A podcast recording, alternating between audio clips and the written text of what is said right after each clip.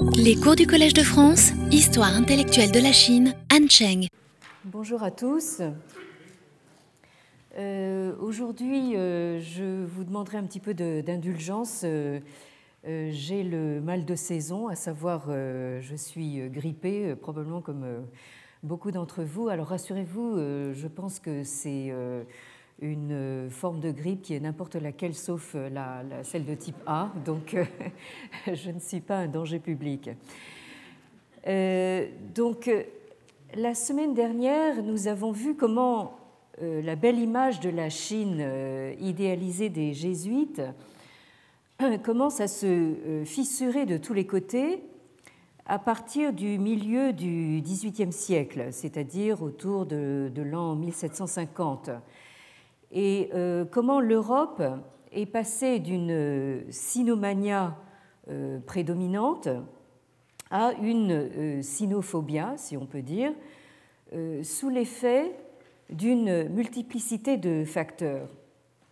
Alors, autant les euh, Voltaire et, les Leibniz avaient euh, admiré la morale de Confucius, euh, qu'ils considéraient comme un philosophe, tout comme eux, euh, sans aucun euh, sentiment de, supériorité ou de, suprématie, euh, autant euh, Montesquieu et d'autres penseurs euh, politiques euh, dénonçaient le caractère despotique de euh, l'empire euh, qui était leur, leur contemporain. Ainsi, nous avons vu qu'au mythe de la Chine philosophique s'est substitué celui du despotisme oriental. Euh, je euh, vous rappelle au passage que pour une euh, approche démythifiante, une approche historique de cette période de- transition entre la dynastie chinoise des Ming et la dy- dynastie manchoue des, Qing, vous avez bien sûr ici, ici même dans cette institution, donc les, travaux et les euh, cours du professeur Pierre-Étienne Ville. Alors, toujours est-il que euh, cette caractérisation de despotisme euh, va sceller définitivement le rejet de la Chine en Europe, surtout évidemment après la Révolution française.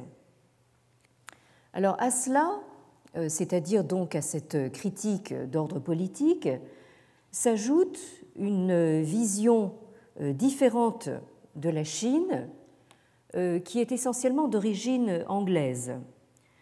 Il y a d'abord euh, la vision de l'Enlightenment euh, anglais et écossais qui euh, reprend euh, en grande partie les positions critiques de Montesquieu sur le despotisme chinois et euh, qui formule, c'est bien connu, les thèses de ce qu'il sera ensuite convenu d'appeler de manière générique le libéralisme. Donc là, en fait, nous voyons euh, se dessiner le clivage donc entre une Europe euh, qui pense de plus en plus selon les thèses et les valeurs donc du, libéralisme, euh, qui est euh, évidemment encore d'actualité aujourd'hui, euh, et de l'autre donc cette Chine qui est qualifiée donc de, de despotique.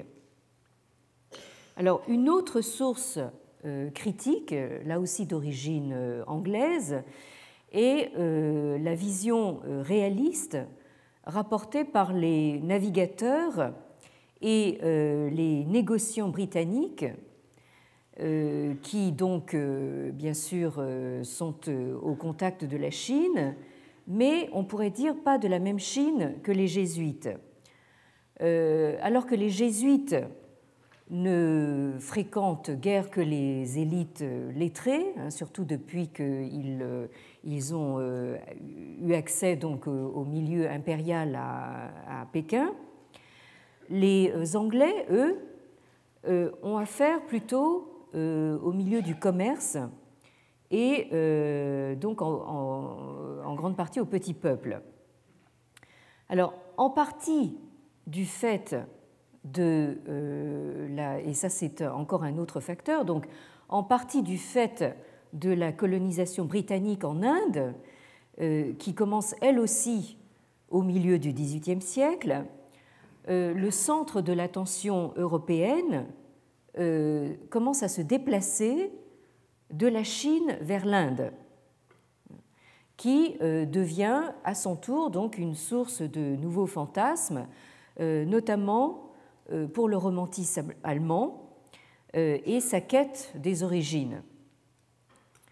En somme, comme nous l'avons résumé la dernière fois, la Chine ne fait plus rêver une Europe qui, au cours des quelques décennies euh, entre la fin du XVIIIe et le début du XIXe, euh, là ça se joue vraiment sur quelques décennies, cette Europe qui a profondément euh, changé, et c'est un euphémisme, puisque c'est, là je rappelle évidemment des, faits extrêmement bien connus, la France est passée donc par une révolution politique qui l'a menée d'une monarchie d'ancien régime à un régime euh, républicain et euh, qui s'active à diffuser euh, l'idéologie nouvelle dans toute l'Europe et même dans le Nouveau Monde.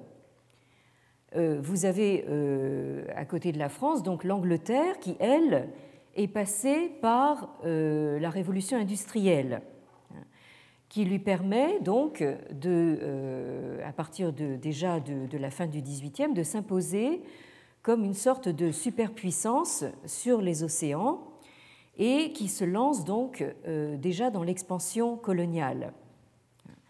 Alors quant aux Allemands, euh, ils cherchent à euh, enraciner une identité européenne dans des origines qu'ils vont chercher dans la Grèce antique et par-delà dans l'Inde immémoriale. Alors sur le plan intellectuel, l'un des domaines qui va contribuer le plus puissamment à cerner et à affirmer l'identité puis la suprématie européenne est la philosophie. Autant euh, la Chine était au centre du dispositif argumentaire de ceux qui, comme Voltaire, s'employaient à contester l'universalité de la religion chrétienne et partant euh, de l'Europe définie en termes religieux, autant la Chine se trouve rejetée hors de l'Europe, redéfinie dans des termes nouveaux, c'est-à-dire non plus en termes de religion, mais en termes de raison.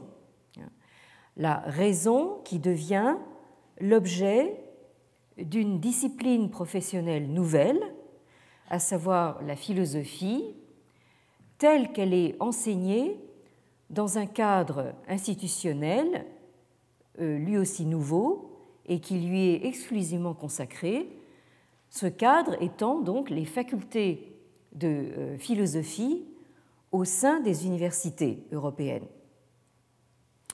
Alors, la semaine dernière, euh, j'ai tout juste eu le temps euh, de finir en vous signalant euh, l'anthologie de Marc Crépon intitulée L'Orient au miroir de la philosophie, ainsi que l'article d'Anne-Lise Dick, paru dans le numéro 27, daté de 2005, de la revue Extrême-Orient, Extrême-Occident, alors, je euh, signale à votre attention donc cette revue euh, qui est éditée par les presses universitaires de Vincennes euh, et qui est une revue thématique, c'est-à-dire que chaque numéro tourne autour d'un thème ou autour d'une question. Hein, à partir donc d'un point de vue extrême oriental, mais toujours avec une perspective euh, comparatiste. Et alors donc ce numéro 27 était euh, consacré à la question qui va nous occuper largement aujourd'hui, à savoir y a-t-il une philosophie chinoise?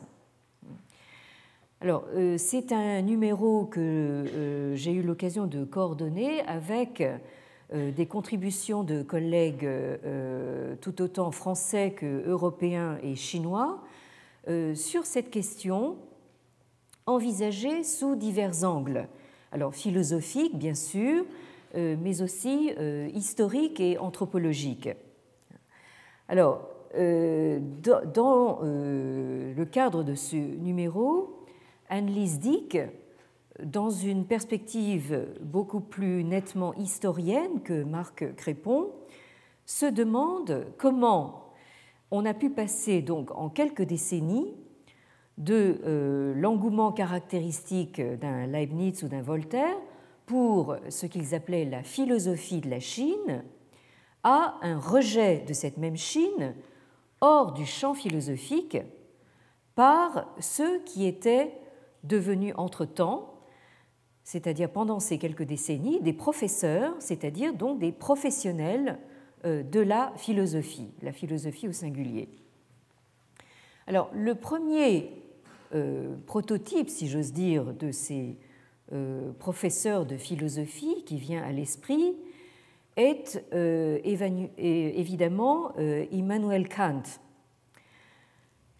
qui euh, donc a vécu de 1724 à 1804.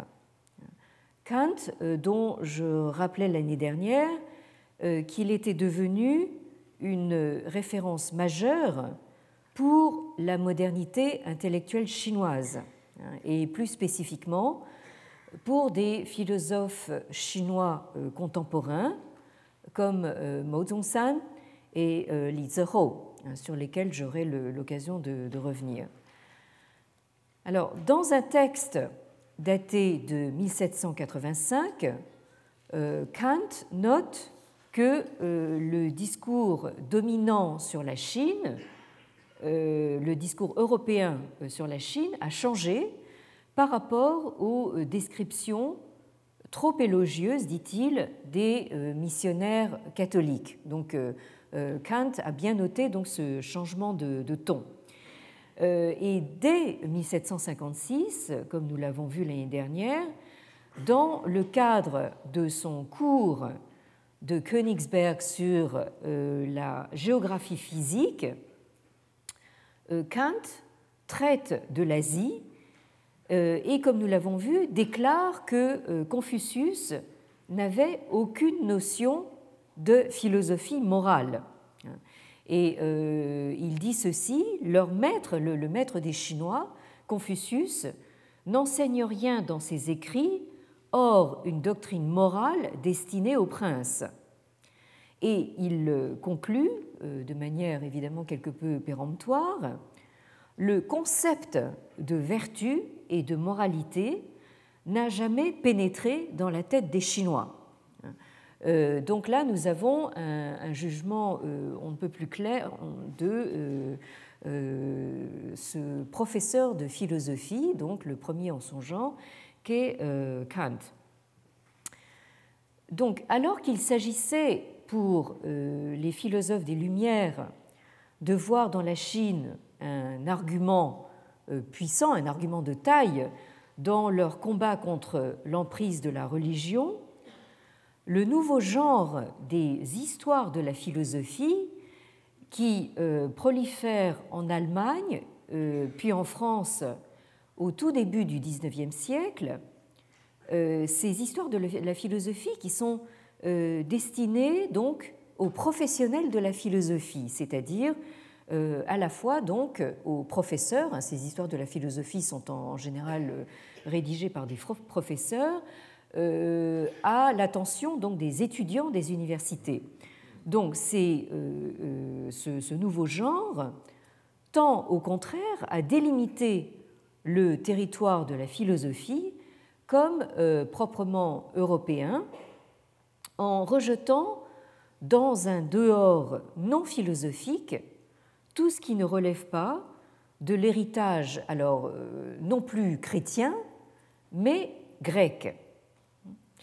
Alors, le domaine propre à la philosophie se trouve défini d'abord euh, dans le milieu universitaires allemands. On peut commencer par citer, c'est ce que fait Annelies Dick, Wilhelm Gottlieb Tennemann, qui a vécu entre 1761 et 1819. Euh, euh, Wilhelm Gottlieb Tennemann, qui est auteur d'une Geschichte der Philosophie, c'est-à-dire donc d'une histoire de la philosophie parue en un, certain nombre de volumes. Euh, c'est quelque chose d'assez monumental et qui est d'ailleurs resté inachevé, paru à Leipzig entre 1798 et 1810. Euh, euh, donc une histoire de la philosophie qui a connu en France une large diffusion lorsque euh, Victor Cousin, dont il sera question un peu plus loin, donc en donne une traduction en, 1829 sous le titre Manuel de l'histoire de la philosophie. Hein. Donc il s'agit bien de quelque chose qui est présenté comme un manuel. Et euh, c'est donc dans la traduction de euh, Victor Cousin que euh, je donne donc maintenant les citations suivantes de Tennemann. Tennemann nous dit ceci En vertu de sa raison, l'homme aspire à une science des principes derniers et des lois dernières de la nature et de la liberté, ainsi que de leurs rapports réciproques. Donc euh, là, nous euh, avons une définition du euh, champ philosophique, d'abord comme une science. Alors Tennemann poursuit ainsi, d'abord, l'homme ne fait qu'obéir à un besoin aveugle, sans se rendre compte suffisamment de ce mouvement instinctif de sa raison. Insensiblement, ce mouvement devient plus réfléchi et se règle sur les progrès de la raison qui apprend de jour en jour à mieux se connaître. Ce mouvement réfléchi est ce que nous appelons la philosophie. Fin de citation. Alors donc euh, nous voyons donc euh, se profiler donc dans cette nouvelle euh, définition deux critères qui associent l'apparition de la philosophie à la Grèce et qui justifient l'idée d'un déclin oriental. Alors, le premier critère est la liberté politique. Hein, et on reconnaît ici un effet donc du mythe du despotisme oriental. Tennemann nous dit ceci. La philosophie n'a pris son essor que dans les pays, dans les siècles, où a régné une vraie et sage liberté, parce que, dans de tels pays et de tels siècles seulement, l'esprit humain a pu acquérir la conscience de ses propres forces, entrer en possession de ses plus nobles prérogatives. Cette grande et belle condition se réalisa pour la première fois dans les heureuses contrées de la Grèce. Donc, euh, nous, voyons donc que au mythe naissant de l'agora et de la euh, démocratie grecque athénienne vient s'opposer donc euh, à la fois le système indien des castes et le régime despotique de l'empire chinois Hein, donc ce régime despotique dont l'Empire chinois est une illustration en vogue déjà depuis le milieu du XVIIIe siècle. Alors nous euh, assistons ici à un véritable processus d'invention de la Grèce comme origine de l'Europe, défini notamment par euh, la valorisation donc de la philosophie et de la démocratie par rapport auquel la Chine devient donc un contre-exemple. Euh, je ne sais pas si vous euh, avez, comme moi, pu voir cette émission télévisée récente diffusée par la chaîne Arte sur donc le Parthénon. ce qui m'a frappé dans cette émission, c'est que on nous dit que le Parthénon est resté dans un abandon total pendant toute la période du Moyen Âge. Et euh, si j'ose dire, le euh, comble de ce processus de dégradation est atteint au moment où euh, il y a une, explosion donc, à l'intérieur du Parthénon. Le, Parthénon explose en, mille morceaux donc en 1687. Alors ce qui m'amuse, c'est que, que 1687, c'est la date de la parution donc, du Confucius Sinarum Philosophus, mais enfin c'est juste un hasard. Euh, parce que, alors pourquoi cette explosion? Parce que euh, l'Empire ottoman, donc, euh, qui dominait en Grèce à l'époque, en avait fait un dépôt de munitions hein, du, Parthénon. Et ce qui est tout à fait frappant, c'est que ça n'est qu'au début du XIXe siècle, comme par hasard, que les Anglais et les Français commencent à s'y intéresser et entreprennent de euh, relever le Parthénon de, ses ruines et de le reconstituer, morceau par morceau, euh, comme euh, symbole de la démocratie athénienne. Hein. Tout ça pour dire que on voudrait maintenant justement, nous faire croire que la, Grèce a été de tout temps l'origine de l'Europe, euh, là nous voyons qu'il s'agit d'une invention relativement récente, hein, puisqu'elle date euh, au fond du début du XIXe siècle. Alors le euh, second critère hein, de ce rejet de, l'Orient est l'élaboration donc d'un discours rationnel qui soit capable de s'affranchir du religieux. Alors on entend par religieux euh, aussi bien la révélation ou euh, ce qu'on appelle les superstitions, et un discours rationnel qui soit capable de se construire de manière réfléchie. Alors, Tennemann dit par exemple euh, de ce qu'il appelle les peuples orientaux, je cite, Toute leur sagesse porte encore le caractère d'une révélation divine représentée par l'imagination sous mille formes diverses.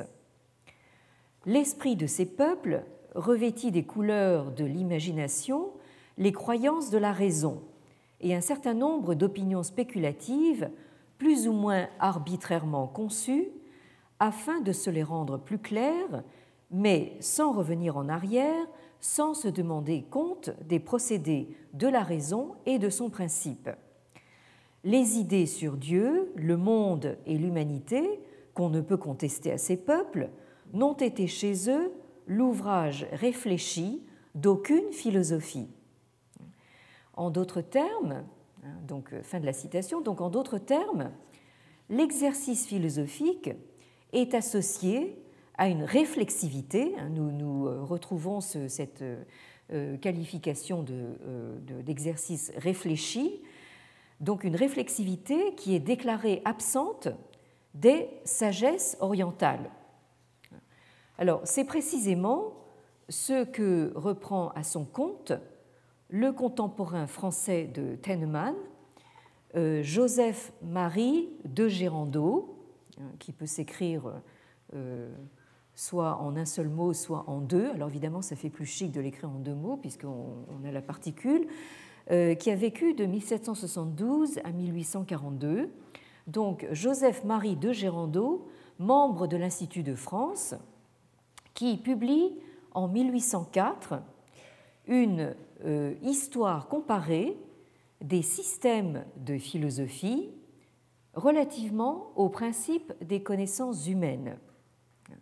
Alors, euh, cet ouvrage doit servir de manuel pour les étudiants de philosophie de la faculté de lettres de, Paris et elle propose, je cite, un parallèle raisonné des diverses doctrines philosophiques. Donc là, nous avons un petit effort euh, comparatiste hein, de euh, diverses doctrines philosophiques. Alors, euh, il est intéressant de noter que cet ouvrage sera traduit en allemand par Tennemann. Donc on voit ainsi comment le magistère philosophique européen se constitue donc par ces contacts étroits et ces échanges permanents entre l'Allemagne et la France au début du XIXe siècle. Alors, euh, De Gérando euh, nous dit ceci il y a donc eu un commencement de philosophie dès qu'il y a eu un commencement de réflexion. Donc là, on ne peut pas être plus clair. La philosophie est associée donc à euh, l'apparition donc d'une pensée réflexive. Autrement dit, il ne suffit pas de penser Hein, pour philosopher. Euh, encore faut-il donc euh, exercer donc cette pensée réflexive. Et euh, De Gérando accompagne cette définition de la philosophie comme réflexion par cette définition. Je cite L'acception vague et indéfinie que le nom de philosophie a reçue en France pendant le cours du dernier siècle, c'est-à-dire pendant le XVIIIe siècle. Donc là, euh, déjà en dos fait allusion justement à euh, nos Voltaire ou Diderot. Hein. Alors, l'emploi qui en a été fait pour désigner en général une certaine manière de voir, de traiter un sujet quelconque, l'abus même qui en a été fait trop souvent pour indiquer certains systèmes particuliers, commande, avant de faire usage de cette dénomination, donc de philosophie, de déterminer avec soin le sens qu'on lui attache. Nous prévenons donc, une fois pour toutes, que nous lui rendons dans cet ouvrage, hein, c'est-à-dire dans son histoire euh, comparée des systèmes de philosophie, donc dans cet ouvrage, sa valeur naturelle. Qu'en parlant de la philosophie, nous la considérons comme une science. Hein, donc là, nous retrouvons la même définition que chez Tennemann. Hein. donc une science comme la science du vrai, du bon et du beau, comme la science qui renferme les principes communs de tous les autres.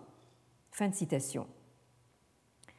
Donc, dans, son, euh, dans, dans, sa Geschichte euh, der Philosophie, son histoire de la philosophie, Tennemann euh, consacrait à peu près une quinzaine de lignes à la Chine.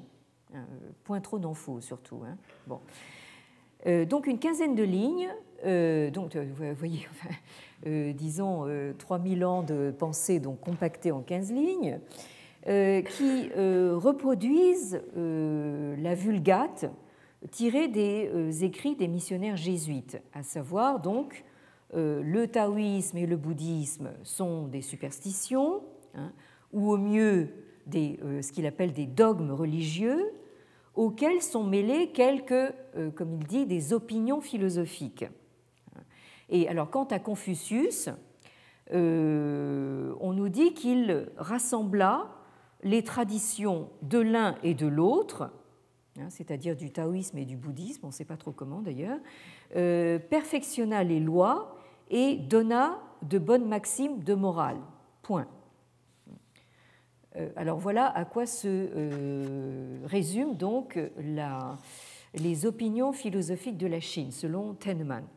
Alors de toute évidence, euh, Tennemann se croit obligé de faire mention de la Chine, donc dans son histoire de la philosophie, pour ne pas rompre complètement avec la tradition des Lumières qui l'a précédée. Mais, c'est le moins qu'on puisse dire, il l'a réduit il réduit cette mention à son strict minimum et euh, la place dans la catégorie euh, de ce qu'il appelle les dogmes religieux. Alors c'est euh, une façon très évidente de d'écarter la Chine de la catégorie philosophie. Alors nous avons là un aspect important du retournement de la sinophilie à la sinophobie, c'est-à-dire que alors que la Chine apparaissait aux lumières européennes du XVIIIe siècle comme l'illustration d'une civilisation très ancienne qui avait euh, accompli le remarquable exploit euh, de se passer de la religion pour mettre en place une société euh, gouvernée par euh, la moralité et par la civilité, et ce, grâce à l'enseignement du philosophe Confucius.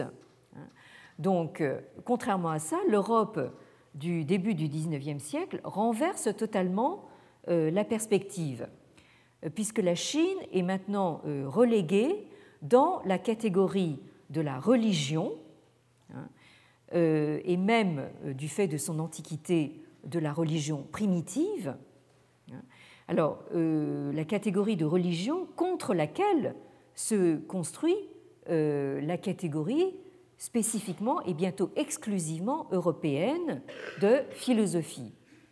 Alors, tous ces éléments, mis en place d'abord en Allemagne, puis peu de temps après, comme on l'a vu en France, se retrouve dans les conceptions du philosophe par excellence qui domine euh, la philosophie européenne de la première moitié du XIXe siècle, j'ai nommé Georg Wilhelm Friedrich Hegel, donc qui a vécu euh, entre 1770 et 1831. Alors Hegel ne euh, commence à s'intéresser à l'Orient, euh, c'est-à-dire au-delà de l'Orient classique, de la Perse et de l'Égypte.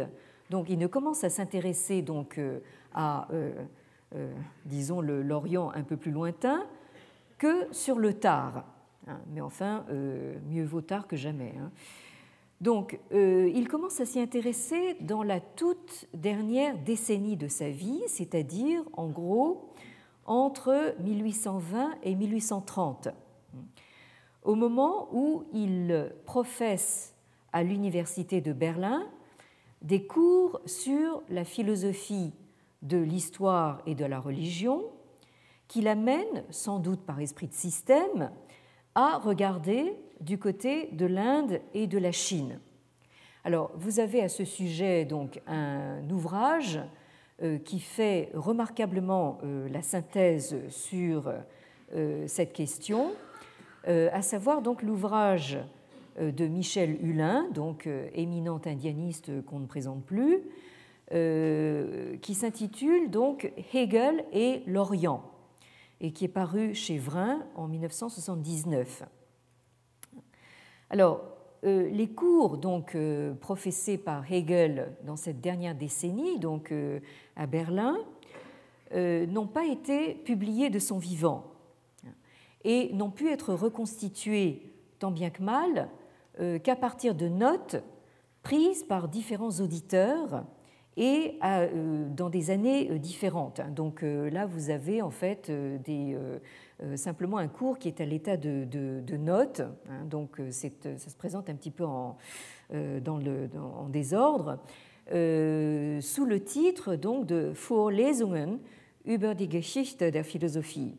Alors, il existe une édition française dans la traduction de Gibelin, intitulée donc Leçons sur l'histoire de la philosophie et reproduite en poche en deux volumes euh, dans la collection Folio euh, aux éditions Gallimard.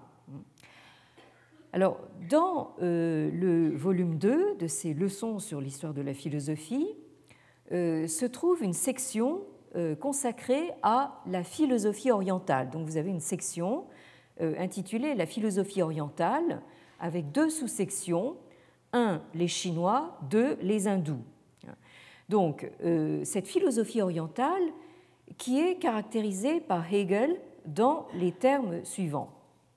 Je cite Le contenu de la pensée orientale est d'une tenue plutôt religieuse, c'est-à-dire trouble et obscure. Fin de citation. Un peu plus loin. Ce que nous appelons en Orient philosophie est en général bien plutôt la conception religieuse de cet Orient une conception religieuse du monde qu'on est très près de prendre pour de la philosophie. Autrement dit, là, ne confondons pas donc euh, les torchons et les serviettes. Hein. Alors euh, Hegel continue ainsi la philosophie orientale est une philosophie religieuse, une représentation religieuse en général Et il faut donner la raison pour laquelle on est amené facilement à prendre cette représentation pour de la philosophie. Autrement dit, là, ce, que Hegel est en train de dire, c'est que ce qui est passé pour de la philosophie euh, indienne ou chinoise au XVIIIe siècle, ça n'est pas de la vraie philosophie. En réalité, euh, c'est de la religion. Donc ce rejet de la pensée orientale du côté des religions est l'occasion pour Hegel d'affirmer euh, par contraste les spécificités de l'identité grecque et germanique de la philosophie. Alors il dit ceci, hein, toujours dans cette section, la raison de cette différence.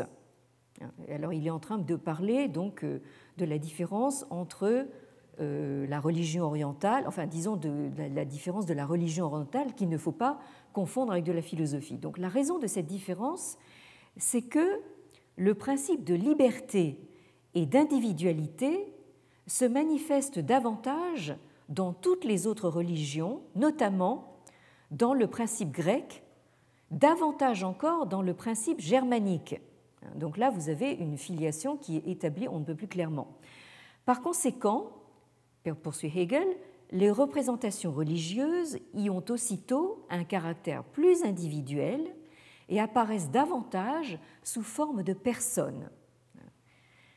Et un peu plus loin, Hegel continue, en Orient, le rapport capital est donc le suivant, que la substance une, alors là, nous avons du Hegel pur jus, hein.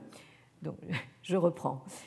Euh, le, le rapport capital est donc le suivant, que la substance une est comme telle le vrai et que l'individu en soi est sans valeur et n'a pour lui rien à gagner en tant qu'il maintient sa position contre ce qui est en soi et pour soi. Il ne peut avoir, au contraire, de valeur véritable qu'en se confondant avec cette substance, d'où il résulte que celle-ci cesse d'exister pour le sujet et que le sujet cesse lui-même d'être une conscience et qu'il s'évanouit dans l'inconscient. C'est là le rapport fondamental dans les religions orientales, tandis que dans le principe grec et germanique, le sujet se sait libre. L'individu existe pour soi et doit se conserver dans cet état d'être pour soi. Fin de citation. Ouf. Euh, il ne faudrait euh, cependant pas se contenter euh, de cette, évidemment, cette, comment dire, ce rejet de, l'Orient qui pourrait paraître un tantinet caricatural. Après tout, il ne faudrait pas oublier que Hegel est tout de même un vrai et un grand philosophe. Alors, dans euh, le courant de la décennie où il s'intéresse à l'Orient, c'est-à-dire donc entre 1820 et 1830, on observe même une évolution de ses conceptions sur le sujet. Alors, je vous réfère à ce propos à un article euh, de notre collègue de l'École des hautes études en sciences sociales, Joël Toraval, que j'ai eu euh, déjà l'occasion de mentionner ici, euh, dans le volume collectif que je vous signalais la semaine dernière, dirigé par Michel Cartier et qui s'intitule La Chine entre amour et haine, hein, c'est-à-dire donc il s'agit d'un volume collectif qui s'attache aussi à cette question donc du passage de la sinophilie à la sinophobie. Et dans cet article, Joël Toraval nous montre comment euh, la Chine euh, se déplace, ou plutôt est déplacée comme un pion, au gré des euh, reconfigurations hegeliennes du tableau des religions du monde.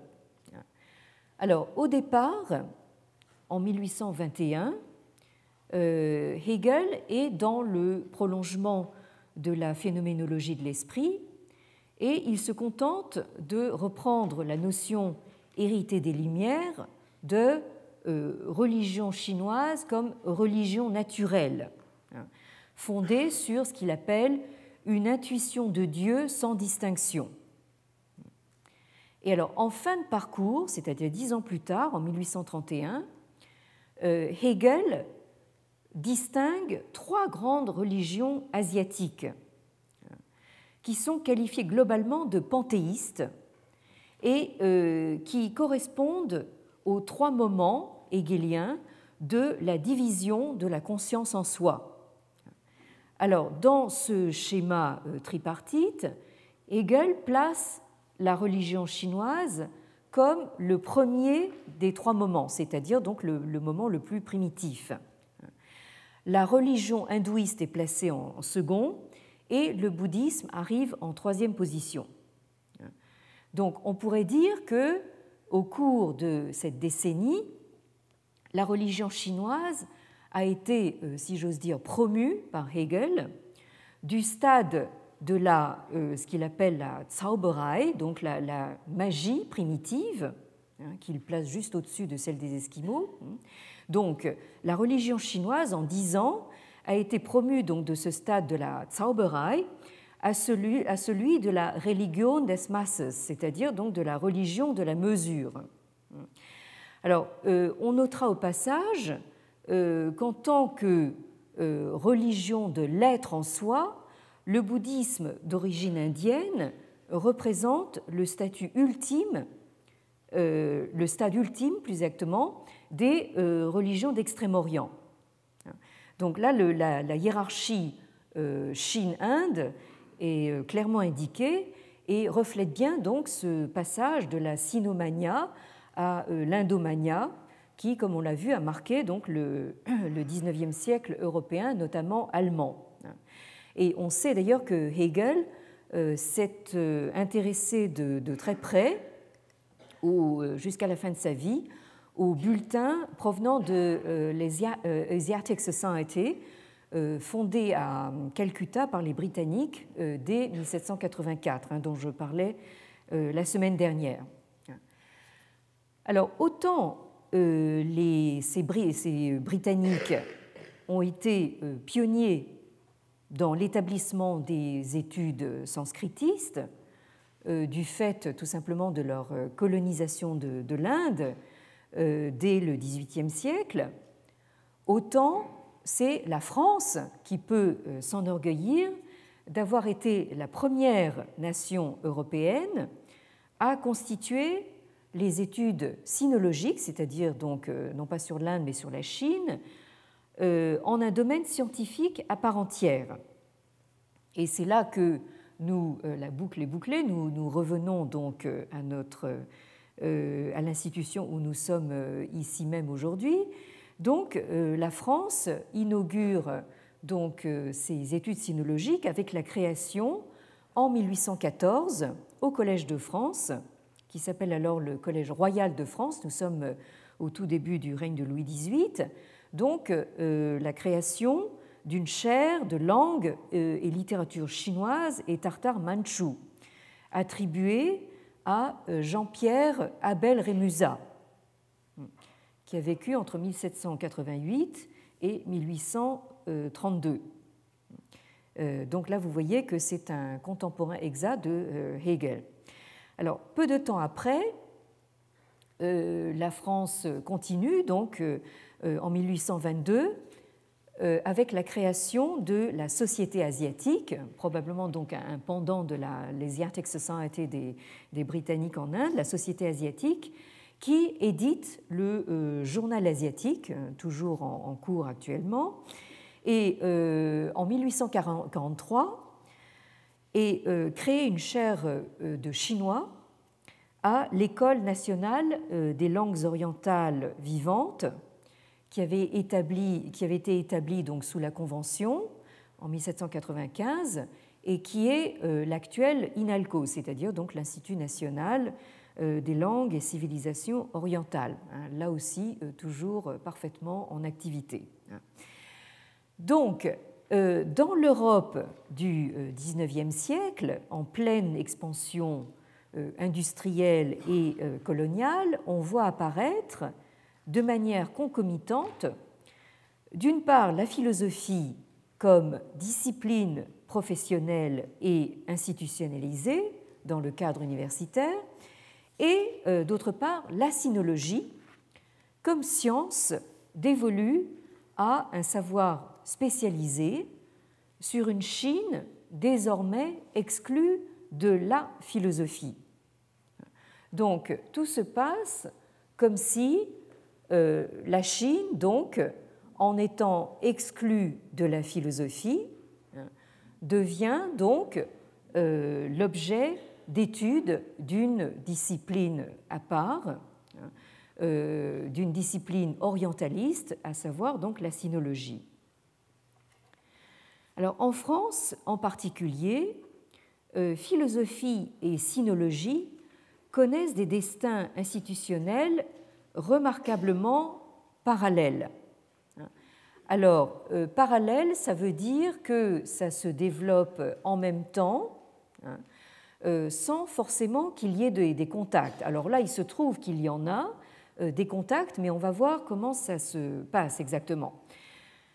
Par exemple, en 1814, tandis que Abel Rémusat inaugure sa chaire donc au, Collège de France, Victor Cousin, euh, disciple, euh, français de, Hegel et euh, de ce fait fondateur de la philosophie universitaire française, enseigne à l'école normale et va bientôt entrer donc à la Sorbonne. Hein. Il va bientôt occuper une chaire à la Sorbonne. Donc un espace propre à la connaissance de la Chine est organisé donc dans l'exercice institutionnel du savoir dont la euh, discipline philosophique doit rendre compte. Alors, c'est tout à fait manifeste chez Joseph-Marie de Gérando, qui, comme on l'a vu, dans son histoire euh, euh, des systèmes comparés de, philosophie, donc rejette la Chine avec l'Orient euh, dans cette histoire euh, en 1804, mais de manière très intéressante, fait une réédition de cette même histoire en 1822 où il réintègre la Chine. Euh, donc probablement à la faveur justement des travaux récents donc d'Abel Rémusat, hein, qui du haut de, sa chaire du, Collège de France donc impose aux philosophes de revoir leur position. De la même façon, euh, Victor Cousin, dans euh, la seconde leçon qu'il prononce le 24 avril 1828 dans sa chaire de la Sorbonne, pose justement la fameuse question Y a-t-il eu ou n'y a-t-il pas eu de philosophie dans l'Orient? Alors là, c'est euh, justement la question que nous avons euh, malicieusement reprise dans notre numéro d'Extrême-Orient et Extrême-Occident. Euh, c'est une question d'ailleurs qui n'est toujours pas résolue. Hein. Alors, la euh, rhétorique de la réponse de Victor Cousin reprend pour partie celle de Tennemann ou de, de Gérando, mais s'inscrit surtout largement dans la ligne des thèses professées sur l'Orient par Hegel son grand maître, euh, qu'il a eu le bonheur insigne de rencontrer lors de ses trois voyages en Allemagne euh, en 1817, 1818 et 1824. Donc Hegel, dont il devient donc le diffuseur, si j'ose dire, officiel et inconditionnel en France. Et euh, c'est tout à fait amusant donc d'entrer un petit peu dans le détail justement de cette relation euh, euh, franco-germanique, euh, dans les, justement incarnés par Hegel et, Cousin, puisque c'est en 1826, sur l'invitation de Victor Cousin, que le grand Hegel vient à Paris. Et c'est à cette occasion qu'il fait la connaissance d'Abel Rémusat. Alors Hegel, qui est quelqu'un de sérieux, comme on sait, assiste à une conférence de d'Abel Rémusat à l'Institut et lit attentivement donc les publications d'Abel Rémusat et euh, il euh, prête une attention très particulière à un mémoire présenté donc euh, à l'Institut par Abel Rémusat en 1820 qui s'intitule Mémoire sur la vie et les opinions de Lao Tse. Alors Lao Tse actuellement donc euh, transcrit en, transcription PIN, donc L-A-O-Z-I, Lao Tzu. Bon. Donc Mémoire sur la vie et les opinions de Lao Tzu, euh, philosophe chinois du VIe siècle avant notre ère. Alors, cette, je, vais, je ne sais pas si je vais avoir le temps aujourd'hui, mais en tout cas, cette rencontre de Hegel de 1826 à Paris avec Abel Rémusat semble avoir eu un effet important sur la euh, représentation hegelienne des religions chinoises, puisque déjà dans son cours de 1827, c'est-à-dire dès son retour à Berlin, Hegel se réfère explicitement à l'autorité d'Abel Rémusat, qu'il présente comme le meilleur connaisseur de l'Orient euh, comme quoi ça sert à quelque chose d'avoir une chaire au Collège de France. Donc, que ce soit justifié ou non. Alors, ce qui euh, modifie radicalement la conception de, Hegel euh, est l'inversion des hiérarchies qu'opèrent pour la première fois en Europe les pionniers français de la sinologie euh, laïque dans la présentation euh, de ce que les Chinois appelaient à l'époque donc les trois enseignements, hein, c'est-à-dire les euh, Sanjiao. Sanjiao, c'est-à-dire donc disons l'enseignement confucéen, en chinois, l'enseignement bouddhique, que euh, les jésuites appelaient Shi, d'après donc euh, la transcription de Sakyamuni, bon, ou bien que euh, qu'on connaît plus volontiers au XIXe siècle européen sous la dénomination de Fo. Fo, c'est la transcription du Bouddha, donc en, chinois. Et le, le, troisième enseignement étant celui donc des taoïstes ou Tao. Alors, l'interprétation euh, missionnaire des, jésuites euh, accordait donc un primat euh, à la fois chrétienne. Et ensuite, nous avons vu que ce, primat accordé en philosophie à la, fois chrétienne a été bien sûr rejeté hein, au nom donc justement de de du, combat contre l'obscurantisme religieux. Hein. Et donc, ce combat contre l'obscurantisme religieux avait globalement euh, condamné le taoïsme et le bouddhisme comme des euh, d'horribles superstitions et euh, érigé du coup l'enseignement confucéen en morale rationnelle, compatible selon les jésuites avec le dogme chrétien et de toute façon seul digne d'attention en théologie comme en philosophie. Donc là, vous avez ce schéma donc, euh, euh, introduit par euh, les missionnaires, notamment les jésuites, qui se trouve totalement inversé. en effet, dans sa leçon inaugurale au Collège royal de France, le 16 janvier 1815, Abel Rémusat rend un hommage poli hein, aux travaux des jésuites tout en se démarquant euh, très nettement par rapport à eux. Et euh, Rémusat et à sa suite Stanislas euh, Julien, son successeur au Collège de France, puis Guillaume Potier, donc tous ces pionniers de la sinologie française laïque, vont consacrer leurs efforts de philologues et d'exégètes à la présentation des canons taoïstes et bouddhiques pour tenter de leur faire valoir un statut philosophique.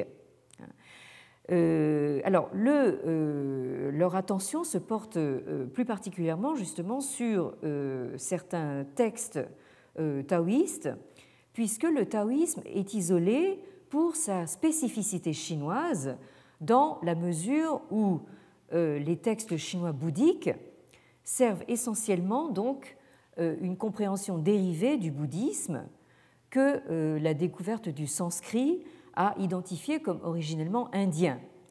Donc, une fois que on a renversé donc le, schéma des, jésuites, c'est-à-dire qu'on a euh, placé l'enseignement confucéen tout en, tout en bas, hein, et que on estime que le bouddhisme, hein, c'est euh, euh, plutôt du côté indien, ben, qu'est-ce qui reste, enfin de, spécifique, de spécifiquement chinois C'est le taoïsme. Alors, je suis obligée de, m'arrêter ici, mais nous allons voir euh, ce que ça va devenir justement dans l'interprétation de, Hegel, euh, qui est euh, assez surprenante, comme nous allons le voir la semaine prochaine, qui sera donc, à mon grand dame, donc notre dernière séance de travail ensemble, pour cette année du moins. Merci de votre attention. Merci.